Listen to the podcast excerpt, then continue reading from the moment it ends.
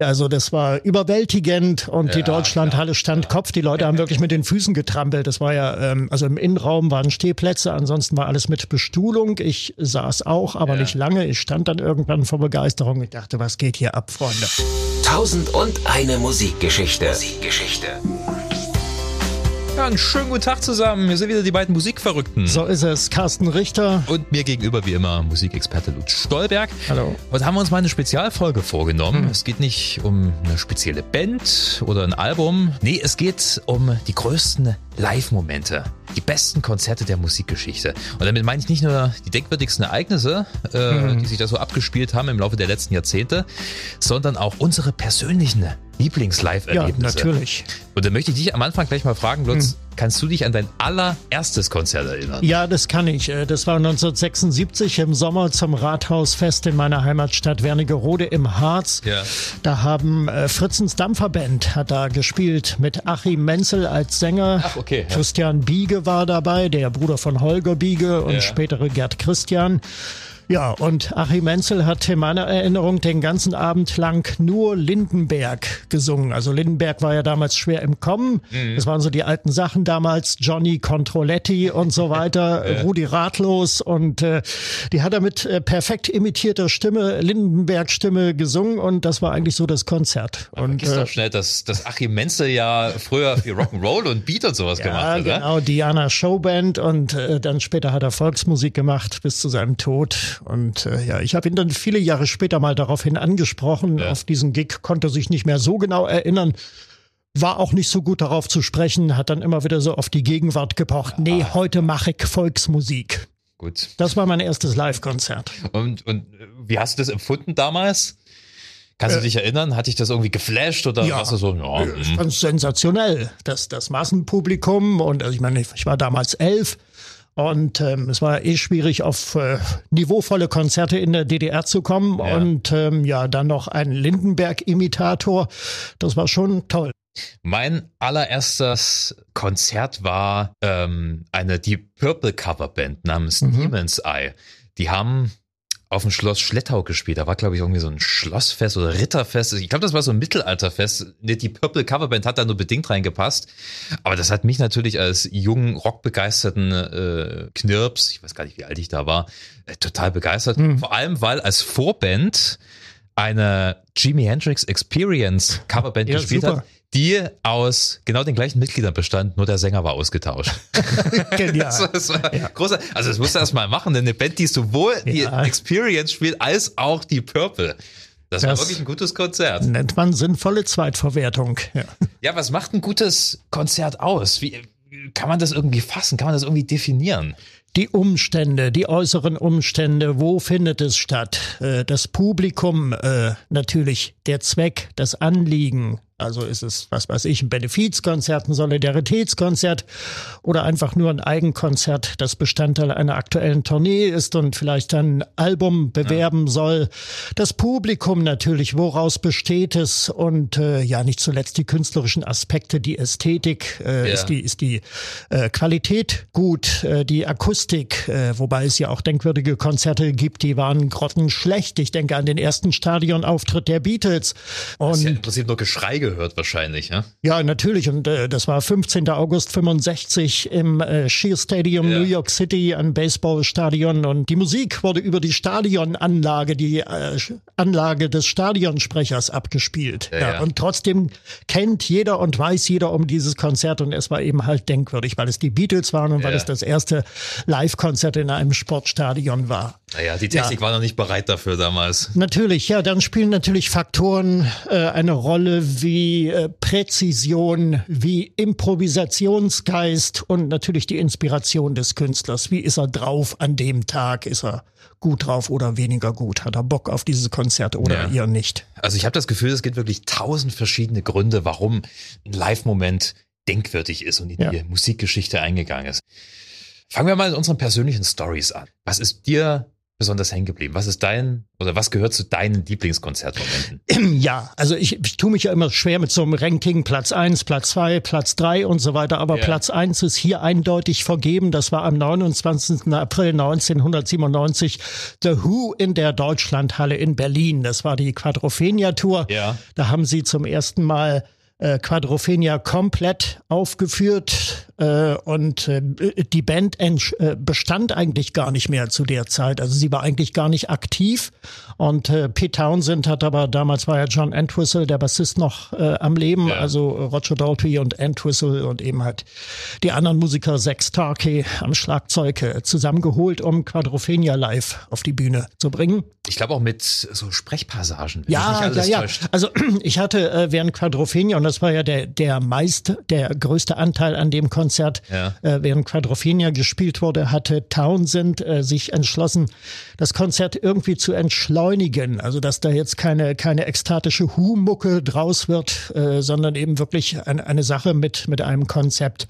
mit viel Inhalt und mit sehr vielen Textpassagen. Da kam dann immer ein Sprecher aus dem Off, alles in Ja. Englisch natürlich, und der hat dann also die, die Geschichte von äh, Quadrophenia Ja. äh, erzählt. Dazu Videos, die stammten nicht aus der Verfilmung Ja. äh, Quadrophenia von 1979, soweit ich das erkennen konnte, sondern das waren neu gedrehte Passagen. Aber ich meine, der Sprecher war der Darsteller Der, der Darsteller, ja. aus, aus dem Film von damals. Und Townsend hat auch, ähm, weil er wahrscheinlich zeigen wollte, dass er vor allem Songwriter ist, äh, wenig Leadgitarre gespielt, sondern eher Akustikgitarre, oder? Auch, ja, stimmt. Also die, klar, bei Quadrophenia Akustikgitarre später dann im Best-of, also im Zugabeteil und der war ja dann äh, der, der Moment, wo die Stimmung so richtig aufkochte, wo es dann wirklich ekstatisch zuging. Äh, da hat er sehr viel E-Gitarre dann auch gespielt. Ja.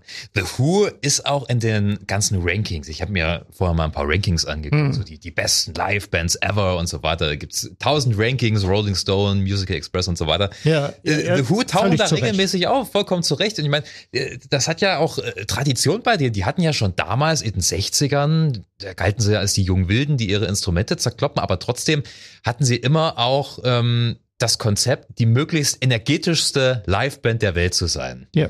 Und dem sind sie oft gerecht geworden. Absolut, absolut. Ich kenne kein so richtig schlechtes Who-Konzert. Äh, Alles, was man so an Eckdaten kennt, war eigentlich gut. Also Monterey war äh, sich ohne Zweifel ein guter Auftritt. Ja. Auch, auch Woodstock. Und nicht zuletzt ähm, Live at Leeds gilt auch heute Natürlich. als eines der besten Konzertalben, Anfang der 70er aufgenommen. 14. Februar 1970 aufgenommen in Leeds. Ja. Ja, das war ja damals ähm, kurze Modewelle, dass man Konzerte in äh, Universitäten gab. Ja, also ja. das haben die Wings gemacht, viele andere Gruppen auch und eben The Who. Und äh, was versprach man sich davon? Man versprach sich davon, dass das nicht ganz so ein Massenzirkus wird wie sonst, dass das Publikum etwas intellektueller ist, etwas vorgebildeter, etwas aufmerksamer und dass alles irgendwie eine Spur ruhiger und niveauvoller zugeht und dass man auch die Säle voll kriegt. Naja, eine Spur ruhiger war es mit The Who nicht zugegangen, aber sie hatten ja trotzdem immer ihre Konzeptwerke da auf die Bühne gebracht. Ja. Also da war ja immer eine Idee dahinter. Wenn man sich jüngere Konzertmitschnitte anguckt, ähm, zum Beispiel als sie das letzte Mal mit Quadrophenia auf Tour gegangen sind, ich glaube, das war 2012 oder ein bisschen später, aber irg irgendwann so in der Drehe, ähm, da haben sie richtig mit Videoshow gearbeitet. Äh, Da wurde auch ähm, John Entwistle und Keith Moon, also die beiden verstorbenen Mitglieder, nochmal zum Leben erweckt äh, und, und durften da quasi mit der Band zusammen spielen. Äh, das war schon cool. Also da, da steckt ja natürlich mehr Technik dahinter, Ja, ja. aber trotzdem bleibt immer was sehr Originäres, sehr Direktes. Ja, Ja, natürlich absolut. Und das kam auch in der Deutschlandhalle darüber. Das war ja dieser angenehme Bruch. Also Quadrophenia, tolle Show, ohne Zweifel. Die gesamte Präzision, das lief alles ab wie ein Uhrwerk. Und dann kam der Zugabe, der Best-of-Teil, der auch auf den Tickets richtig ausgeschrieben war. Also Ja. Quadrophenia und, und The Best war da, glaube ich, ausgeschrieben.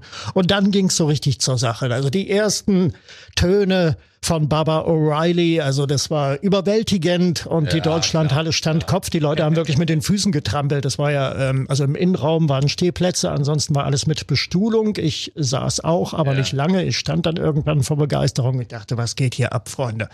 Und dann kam einer, ein Knaller nach dem anderen, also Baba O'Reilly, Who Are You? Und äh, ja, die ganzen äh, Geschichten, ja. Und ich stand seitlich von der Bühne und äh, hatte meinen kleinen Feldstecher dabei, so ein kleines Fernglas und meinte im Hintergrund der Bühne eine Kaffeemaschine erkannt zu haben. Das, vielleicht habe ich auch völlig falsch geguckt, aber für meinen Begriff war das, glaube ich, eine Kaffeemaschine. Ich habe dann meinem Freund von mir, der mit war, das erzählt und da meinte er dann bloß, yeah, that's rock and roll. Ja, ich wollte auch gerade sagen, früher gab es bei The Who andere Substanzen hinter Ja. der Bühne oder auf der Bühne. Ja, also äh, wenn das Publikum, äh, wenn die Energie ins Publikum überschwappt, äh, das ist ja der beste Indikator für ein guten, Natürlich. gutes Live-Konzert. Ne? Und davon habe ich auch einige erlebt.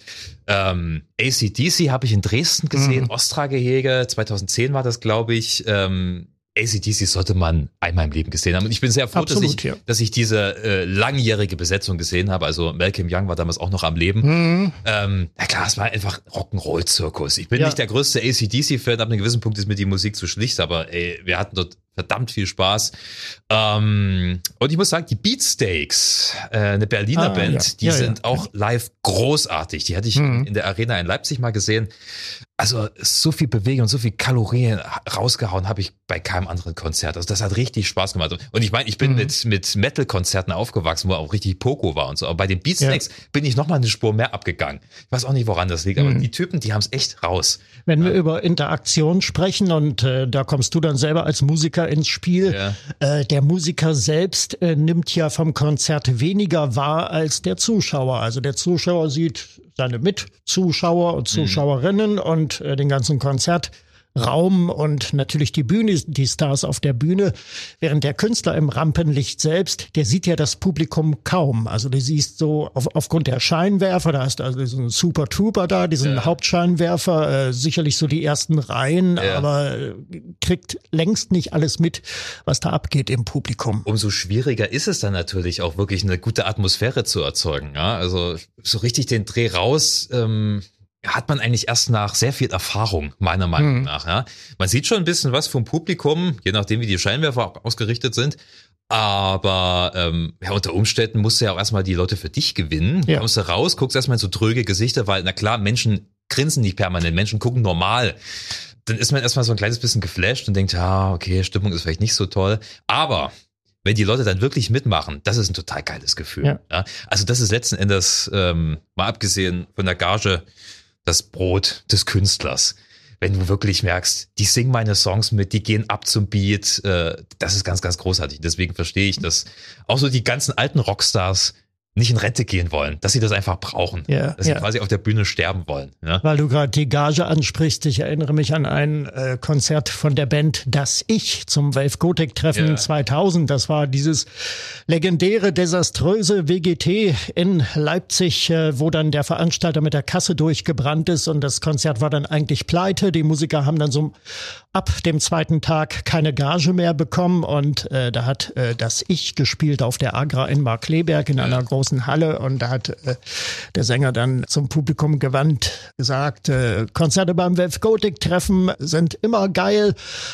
Aber am geilsten sind die Konzerte ohne Gage. Und da sind die dann richtig zur Hochform aufgelaufen. Und das war eine einzigartige Verschmelzung von Publikum und den Künstlern auf der Bühne. Ja, es muss ja nicht mal eine Band sein, die ähm, extrem gut spielt. Das ist ja auch so ein Trugschluss, glaube ich, für viele Musiker, dass sie denken, sie müssen jetzt extrem virtuos spielen und ich muss unbedingt ein Solo jetzt auf die Bühne bringen und so weiter und so fort. Darum geht's gar nicht so sehr, zumindest nicht bei äh, den meisten Bands. Es geht wirklich darum, dass du das Talent hast, dich äh, mit dem Publikum zu verbinden auf deine Art und Weise. Man muss halt seine Art und Weise finden. Ne? Und wenn du das mit Humor löst oder einfach bloß mit dieser brachialen Energie, dann ist das meiner Meinung nach absolut erfüllend für Band und für Publikum. Äh, Springsteen sollte man auch erwähnen. Ja, den hatte ich, unbedingt. Den, den hatte ich, ähm, weiß gar nicht wann das war, irgendwann mal im Olympiastadion in München gesehen. Er spielt ja auch unglaublich lang. Ja. Das ist echt eine Kunst. Dreieinhalb Stunden da die Leute bei Laune zu halten, der hat das echt gut drauf. Also der ist Showmaster, Zeremonienmeister, würde ich schon fast sagen. Das ist richtig. Ähm, wir denken an das äh, legendäre Ost-Berlin-Konzert äh, 1988. Ähm, Sie, ja. 19. Juli damals. Fünf Stunden. Fünf Stunden hat er gespielt. Ja. leicht zeitversetzt übertragen im DDR-Fernsehen. Ja. Da konnte man damals noch die Passage mit der Mauer rausschneiden. Das lief dann auch nicht im DDR-Fernsehen. Ja, aus solchen Gründen wurde es gemacht, zeitversetzt äh, gesendet. Aber richtig, also fünf Stunden damals und äh, 2013 habe ich äh, Springsteen gesehen in Leipzig im ja. großen Stadion. Äh, das ging auch so äh, nahe vier Stunden. Also viel haben da nicht gefehlt. Also der, er kann es noch immer. Ja. Und es ist ihm auch sehr wichtig. In seiner Autobiografie hat er das immer wieder betont, wie wichtig ihm das ist, äh, mit seiner, mit seinem Publikum eine Verbindung herzustellen. Ja. Ne? Es gibt halt Musiker, die brauchen das. Die sind dann im Studio wahrscheinlich auch weniger glücklich. Die müssen auf die Bühne raus. Auf der anderen Seite gibt's dann halt auch Bands, die Konzerte geben, die vielleicht gar nicht so sehr von ihrer Energie leben, sondern von der Show. Ne? Ja. Ich habe neulich zum Beispiel Peter Gabriel gesehen. Der mhm. ist ja mhm. jetzt äh, endlich mal wieder auf Tour, hat endlich ja. wieder neues Material. Das Interessanteste fand ich, ähm, die Hälfte seiner Songs war neues Material, ist auch mutig, vor, vor einem Publikum, was eigentlich erwartet, dass er ja. nur so Hits spielt, Sledgehammer und Big Time und so weiter. Hat er ja auch gemacht, aber dazwischendurch immer mal so ein bisschen was Neues. Und da war viel Atmosphärisches dabei. Eine geile Videoshow, geile Lichtshow. Und das hat mich auch total fasziniert. Ich meine, ich bin großer Gabriel-Fan. Die Musik begleitet mich schon seit meiner Kindheit. Und daher hat es für mich auch so ein bisschen was Nostalgisches. Aber ähm, der hat es auf seine doch recht ruhige, besondere Art und Weise auch hinbekommen, die Leute in sein Bann zu ziehen. Mhm. Ja. Und ich meine, der, der muss es ja wissen. Mit, mit Genesis früher, ja. als Anfang 20-Jähriger hat er da die besten Erfahrungen gesammelt. Ja. Da fällt mir auch noch ein Konzert ein. Gut, die Peter Gabriel Genesis habe ich leider nie gesehen. Das war ja 75 mhm. dann vorbei. Aber ich glaube, es gibt immer noch eine kanadische äh, Coverband, The Musical Box, mhm die schon seit mhm. vielen Jahren die alten Genesis-Konzerte originalgetreu ja. auf die Bühne bringen. Da hatte ich mir zweimal das äh, The Lamp Song on Broadway. Das hatte ja, hatten ja Genesis damals 74, 75 äh, in voller Länge das Konzeptalbum mhm. aufgeführt. Und sie hatten die originale Dia-Show und, und wirklich die Ansagen, die Klamotten, das war alles original. Auch eine spezielle Show, das hat schon eher was von Theater, aber großartig. Also ähm, hm. immersiv. Äh, weißt du, ein gutes Konzert muss die Leute entweder durch seine Energie oder durch seine Show, durch die Stimmung ja. äh, in den Bann ziehen. Ja, das ist richtig. Also gerade bei Coverbands, man rümpft eigentlich erstmal die Nase, aber ich habe 2019 in Liverpool äh, eine Queen Coverband äh, gesehen, eine britische, äh, die hat den äh, originalen Live 8 Gig von äh, Queen 1985 nachgestellt. Ach. Also da konntest du die Uhr nachstoppen, so präzise lief das ab und das war Freddie Mercury da vorne, ich schwöre Stein und Bein, das war er. Also so ähnlich, so verwandlungsfähig kann eigentlich kein Mensch sein, um das so perfekt hinzukriegen. In Aussehen und die Stimme, es war genial. Diesen Live-Aid-Gig, von 85 damals, mhm. das ist eines der Konzerte, die ich mir gerne mal angeguckt hätte. Also das komplette Live Aid. Klar, der Queen Gig, der ist legendär. Vielleicht auch ein bisschen verklärt, muss ich sagen, durch den Film Bohemian Rhapsody, da wird er ja auch ja. nicht ganz korrekt dargestellt. Wird, mhm. Da wird ja so getan, als wären sie absolut nicht eingespielt gewesen und so weiter tatsächlich sind die ein Jahr vorher schon auf Tour gewesen. Also die ja, waren bestens eingespielt. Eine Band, die nicht gut eingespielt ist, die ist auch nach drei Probetagen nicht so fit, wie sie es bei dem 85er Live 8 Gig war. Ja, ja es ist richtig. Live 8. Ja, zweifellos denkwürdig, genau auch vom technischen Ablauf her, dass da also zwei Konzertorte zusammengeschaltet waren, also Philadelphia und London und mhm. dass dann ein Künstler, also Phil Collins, damals mit der Concorde von London nach Philadelphia gedüst ist und dann da eben nochmal aufgetreten ist. Äh, das hat es vorher noch nicht gegeben gegeben und äh, ich glaube 22 Fernsehsatelliten haben äh, das Ereignis eingefangen und äh, live in alle Welt übertragen. Und ja. äh, ich habe es damals leider nicht mitbekommen, weil ich damals bei der Armee war, aber ich habe so das Drumrum ein bisschen gehört im Radio, Ausschnitte dann auch von dem Konzert und äh, durch briefliche Korrespondenz, die damals sehr wichtig war, ein guter Freund von mir, der mich äh, musikalisch immer am, am, auf dem Laufenden gehalten hat, ja. mir auch jede Woche die britischen Top 20 aufgeschrieben hat, war ich dann auch in Sachen Live Aid äh, zumindest auf dem Laufenden, was, was also das Geschehen anbelangte. Ich hätte mir das schon echt gerne mal angeguckt. Vor allem, also U2 hätte ich mir da gerne mal angeguckt. Die waren ja damals noch relativ frisch und hatten auch ein cooles Set gespielt. Das sind ja, ja Sachen, die, die, die man sich glücklicherweise angucken kann. Also ich bin heilfroh, dass es einen Trend gab, äh, Dinge mitzuschneiden, auch ja. auf Video. Dann erlebt man es ein kleines bisschen besser. Und es gibt ja auch ab und zu mal äh, die Gelegenheit, dass man Filme also Konzertfilme in Kinos angucken kann. Ich hatte das mhm. damals bei der äh, The Wall Show von Roger Waters. Ja, den habe ja ich auch gesehen, das war damals auf 2015. Ja. Genau. Und ähm, lief nur in einigen ausgewählten Kinos der Welt. Ja. Unter anderem ist auch Leipzig, das äh, UCI, glaube ich, in den ja. Genuss gekommen. Und da hast du, ich meine, die Anlagen sind ja auch wesentlich besser. Da kriegst du es erstmal richtig mit. Und du hast schon ja. fast so Live-Erlebnis gehabt.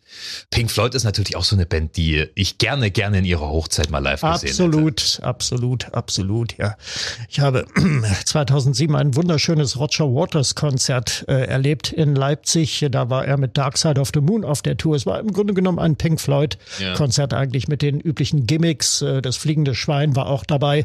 Ja. Noch nicht so politisch wie heute. Äh, es war auch kein politisches Konzert. Ja. Äh, nur sein Song über den Libanon hat er da gesungen. Das genau. war also wieder die Kritik an der israelischen Nahostpolitik, die er da eingebracht hat. Aber ansonsten hielt sich das in Grenzen. Ansonsten stand eigentlich, glaube ich, die Nostalgie im Vordergrund. Und es war eigentlich ein Pink Floyd-Konzert. Es war wunderbar mit einem schwebenden Astronauten im Publikum ja, ja. und wie man das halt so kennt. Ja, Pink Floyd gelten ja auch nicht ohne Grund als, als eine der Top-Live-Acts in diesen Rankings. Ne? Ja. Weil die ja als einer der ersten Bands wirklich richtig große, professionelle Stadionshows mit äh, geiler Lichttechnik, mit ja eben diesen ganzen Gimmicks, mit Videoshow und so weiter und auch sehr sehr sauberen Klang darf man auch nicht vergessen. Ja, der Klang war bei Pink Floyd hm. meistens sehr sehr sauber. Ja. ja, nicht zuletzt dank ihres Gerätes hier den den Asimov Coordinator. Genau, der das den, der, so der, den den Ton ums Publikum drum herum wandern lässt. Quadrophonie und äh, heute längst Standard, aber Pink Floyd haben es eigentlich eingeführt. Ja, die haben schon Maßstäbe gesetzt.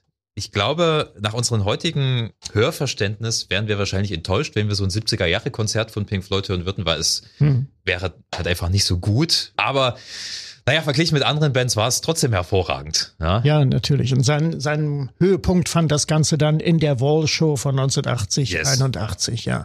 Da wurde man damals schon hellhörig im Radio. Also The Wall war noch aktuell und äh, kann mich erinnern, da hat äh, lief Anfang 1980 im Westradio, im Hessischen Rundfunk HR3 hat man dann immer gehört mit Werner Reinke, Hitparade und so weiter. Äh, da lief ein, ein Werbespot, also im Werbeblock äh, für die Zeitschrift Pop Rocky. Das war eine Musikzeitschrift für Teenies, die gibt es heute nicht mehr, sozusagen das Pendant äh, zur Bravo. Mhm. Und äh, kann mich sehr gut dran erinnern. Pop Rocky hat die Supershow von Pink Floyd fotografiert. Und da hörte man zum, zum ersten Mal, wurde da äh, geschildert in diesem Werbespot, was da alles so stattfand. Also diese zwölf Meter hohe Mauer ja. und, und äh, darauf Filme projiziert, die, die Animationsfilme von Gerald Scarf, ja. die Comics und die man auch aus dem späteren Wall-Film kennt, beziehungsweise beziehungsweise aus dem Videoclip zu äh, Another Brick in the Wall. Und dann hat ja wenig später auch äh, der Rolling Stone äh, die Wall Show zum Live-Ereignis des Jahrhunderts äh, gekürt. Ja, es wurde ja auch nicht besonders oft aufgeführt, ähm, weil es einfach so komplex war. Ich glaube, bei einem der Tests oder bei den ersten Konzerten hat sogar gebrannt. mhm. ähm, aber trotzdem tolle Musik. Es ist dann, ist der Anybody Out There, dieses Live-Album entstanden. Ja, das höre ich ja. auch heute noch ja, sehr, sehr gerne. Ja, ist sehr gut. Ja. Ich meine, dieses Konzept dann bietet mhm. sich ja auch an, wirklich groß auf die Bühne gebracht zu werden. An der Stelle ähm, trifft sich äh, Präzision, also der präzise Ablauf der Wall Show. Ja mit ähm, ja mit den Ambitionen der Musiker. Die waren ja. einfach, Pink Floyd war einfach eine verdammt gute Liveband. Das muss man sagen. Und das kommt auf diesem Album auch zum Tragen. Ja. Auch wenn man das Optische da nicht hat. Aber ähm, die Musik selbst entschädigt auch dafür, ja. dass man nicht dabei gewesen ist. Man kann sich da schon sehr vieles vorstellen. Ich stelle die These in den Raum, dass die Wall-Shows damals alle gleich gut gewesen sind. Also mir ist auch nicht bekannt, dass da irgendwie ein Gig irgendwie so als besonders gut gilt und ja. weil eben alles so abgelaufen ist wie ein Uhrwerk. Ja, damals, es ja. sind Perfektionisten, ne? Nicht äh, zuletzt dank Roger Waters. Ich meine, mag er sein, wie er ist. Er hat sicherlich auch seine nervigen Seiten, aber der hat sich immer um wirklich eine geile, akkurate, große Show bemüht. Ja, hat er auch natürlich. immer hingekriegt. Genau, weil du ja, du hast es schon angesprochen, ähm, dass das äh, die Wall-Konzerte nur an wenigen Orten der Welt aufgeführt wurde. Das war sicherlich, um den Hauch der Exklusivität zu steigern, ja. aber auch ähm, organisatorisch bedingt, logistisch bedingt, weil man mhm. dieses schwere Equipment damals äh, nicht äh, im Rahmen einer äh, normalen Tournee, wie man das kannte, also durch die Weltgeschichte buxieren ja. wollte, sondern eben halt nur an bestimmten Orten der Welt äh, installieren konnte. Das war also im Dodger Stadium zu Los Angeles. Da war mhm. die Uraufführung am 3. Januar 1980. Äh, dann ging es weiter in New York, dann äh, London im Earl's Court. Court, da genau. ist ja auch das Live-Album Ja. da mitgeschnitten worden, ist der Anybody Out There. Und dann äh, zur Krönung des Ganzen dann Dortmund, die Westfalenhalle 1981, damals vom 13. bis 20. Februar. Und äh, ich habe mir neulich mal auf YouTube mal wieder so einen so einen Bericht von damals, Fernsehbericht damals angeguckt. Da kamen akustische Fachleute aus Amerika, die haben dann vorher erstmal die Location da äh, getestet, ob das auch wirklich dem angemessen ist, dem künstlerischen Angelegen. Und das wurde dann für gut befunden und da wurde dann eben halt die Dortmunder Westfalenhalle ausgewählt. Ja, das große Problem waren ja sicherlich auch diese vielen Steine.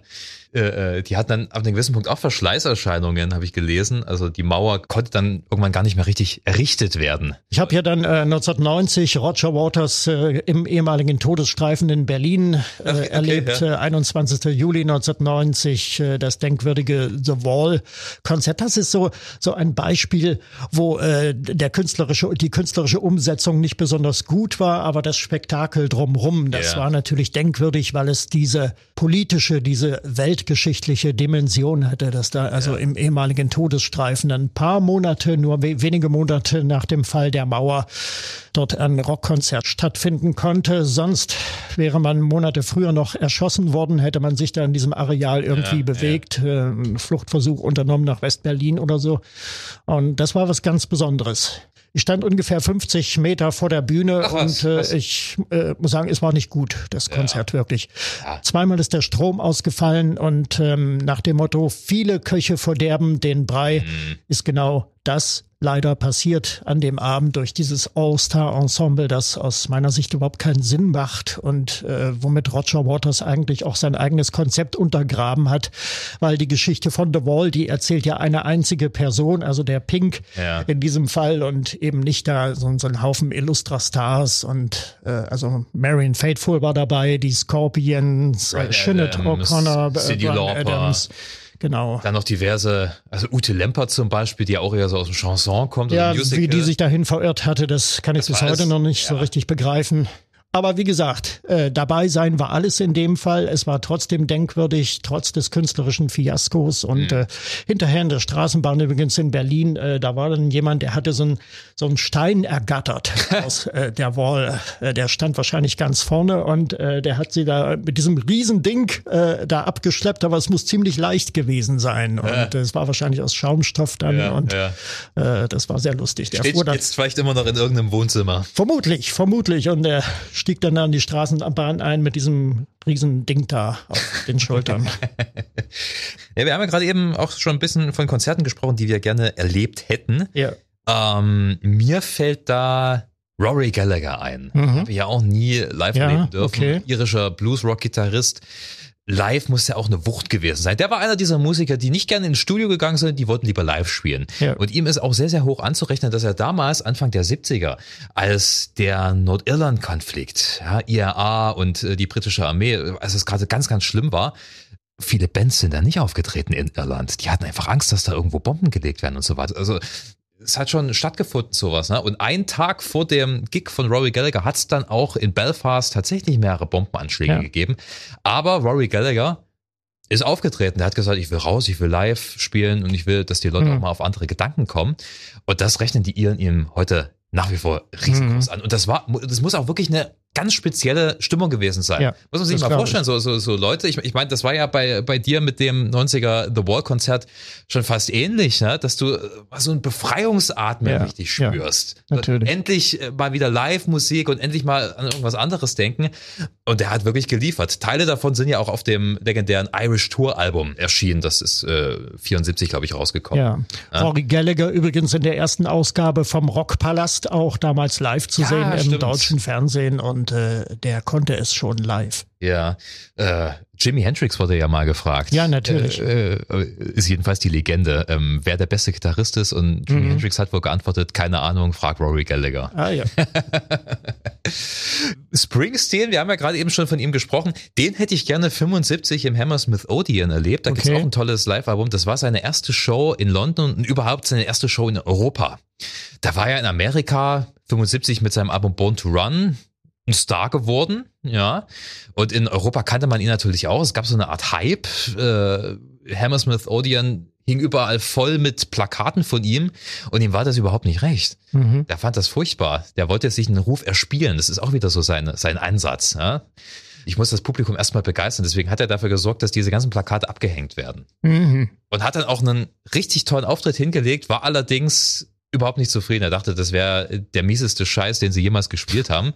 Äh, es wurde zum Glück aufgenommen, ist dann leider ein bisschen in Vergessenheit geraten und erst 2006 wieder ausgegraben worden. Mhm. Es ist ein tolles Konzert. Ja. Es ist ein richtig, also sie, sie, spielen sehr viele Songs vom Born to Run Album. Es ist großartig. Mhm. Ja, da bekommst du auch richtig die, diese, diese Live-Energie mit. Ja.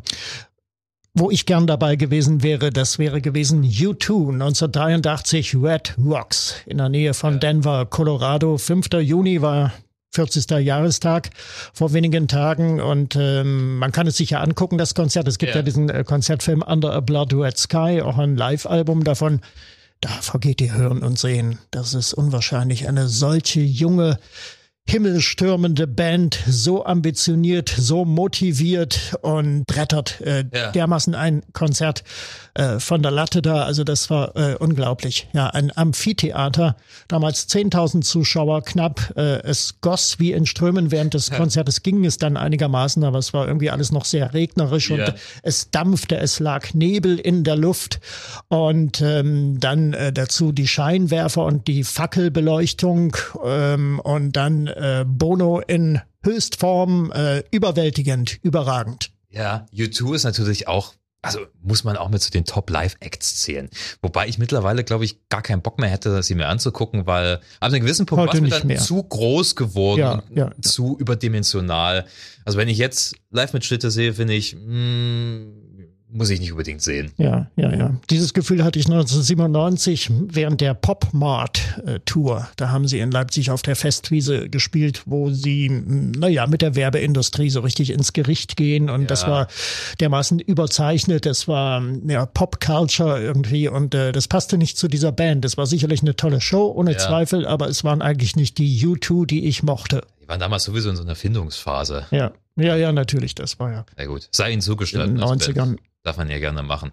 Ja, es gibt viele Bands, die ich, die ich gerne live gesehen hätte. The Clash gehören auch dazu. Auch mhm. eine Band, die handwerklich vielleicht nicht besonders gut war, aber äh, enorm energetisch und auch durch Joe's Drummer vor allem sehr charismatisch auf der Bühne. Ja. Ähm, Nirvana sollte, hätte man auch mal live sehen sollen mit Kurt Cobain. Ähm, Tina Turner. Hatte ich auch nie die Gelegenheit, mal ja, live zu sehen. ich habe sie live gesehen und da war ich enttäuscht. Echt?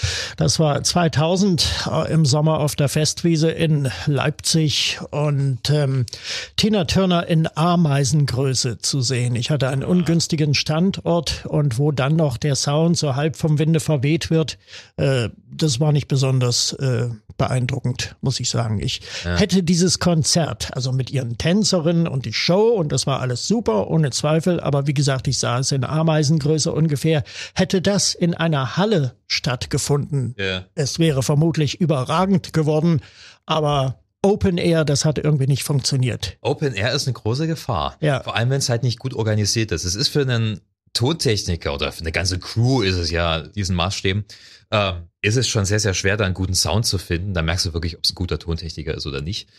Ja, es, es gibt wirklich sehr viele Berichte von diesen überbordenden Open Airs, die, ja.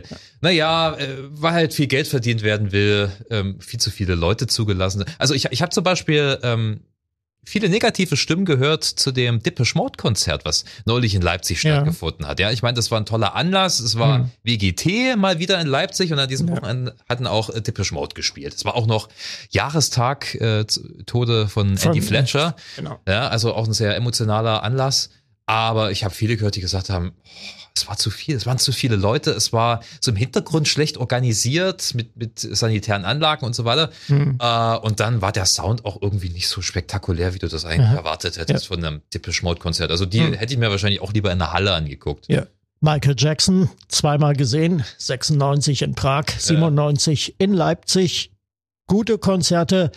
Aber ich weiß nicht, irgendwas hat mich daran gestört. Ich glaube, es war der technokratische Ablauf. Äh, mhm. Äh, wiederum, es war wenig Platz für Improvisation und äh, gut, also Michael tänzelte da vorne, machte den Moonwalk und mit allen möglichen Einlagen und dann kam beim Earth Song kam ein Panzer auf die Bühne gerollt und ein Soldat in Soldatenuniform sprang dort raus und, und hielt äh, seine Maschinenpistole gerichtet ins Publikum. Michael ging dann hin, also wie äh, der, der fleischgewordene Messias und drückte ihm äh, also das Gewehr nach unten und das war dann so dieser bewegende pazifistische Moment äh, des Konzertes. Alles okay irgendwie vom Ansinnen her, aber ähm, es war, also wie gesagt, es war es war nicht Rock'n'Roll. Ja, ich kann mich auch nicht so richtig mit Michael Jackson anfreunden. Ich respektiere absolut, was er für die Popmusik geleistet Ja, hat. Das ist ja nicht natürlich. Meins. Ich Ist bin mir auch meins. nicht sicher, wie viel war davon eigentlich live und so, wie er über Mhm. die Bühne geturnt ist und dann singt er noch wie ein junger Gott dazu. Ja, Ja, mittlerweile kannst du ja schon sehr bescheißen. ja natürlich. was so live betrifft. Es gibt äh, nach wie vor auch viele jüngere Bands, äh, Hm. die absolut überzeugend sind. Klar, wir sind ein RSA-Podcast, deswegen reden wir auch eher über die 70er, 80er, 90er Bands.